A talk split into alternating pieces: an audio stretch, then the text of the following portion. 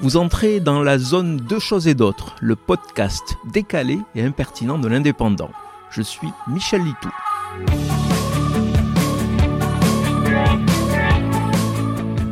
En boucle sur la mort de la reine Elisabeth II et sa succession, les télés en continu ne savent plus quoi raconter pour attirer le chaland.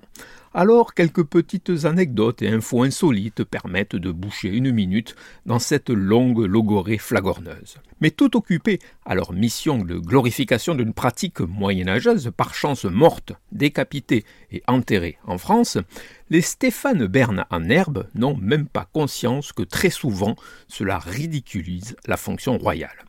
Ainsi, quand un petit reportage montre l'apiculteur de la famille royale maître du tulle noir autour des cinq ruches de Buckingham, on croit le summum du ridicule atteint. Eh bien non, il y a pire, puisque le même apiculteur, après avoir frappé sur les ruches, déclare La maîtresse est morte, mais ne partez pas, votre nouveau maître sera bon avec vous. Alors, que l'on parle à son chien, j'admets, mais à des abeilles, j'ai comme un doute. Et puis, pourquoi votre maîtresse et pas votre reine? Ah, car il y a bien des créatures vivantes sur Terre qui fonctionnent autour d'une reine, ce sont bien les abeilles. Sauf qu'il y a autant de reines que de ruches. De toute manière, reine des abeilles, voilà un rôle que Charles aura toutes les difficultés à reprendre. Par contre, il est devenu, depuis samedi, roi des cygnes, il a aussi en charge les dauphins, les baleines et les esturgeons.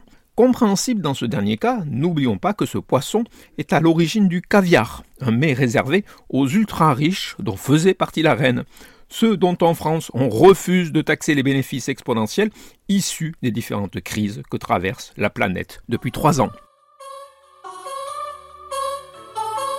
Vous venez d'écouter Deux choses et d'autres.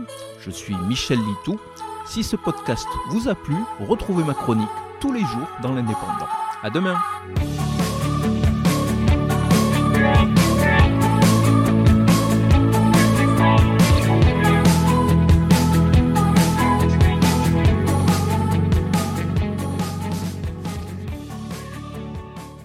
Retrouvez cette émission et toutes nos productions sur Radio Indep et en podcast sur l'indépendant.fr, nos réseaux sociaux et votre plateforme de streaming favorite.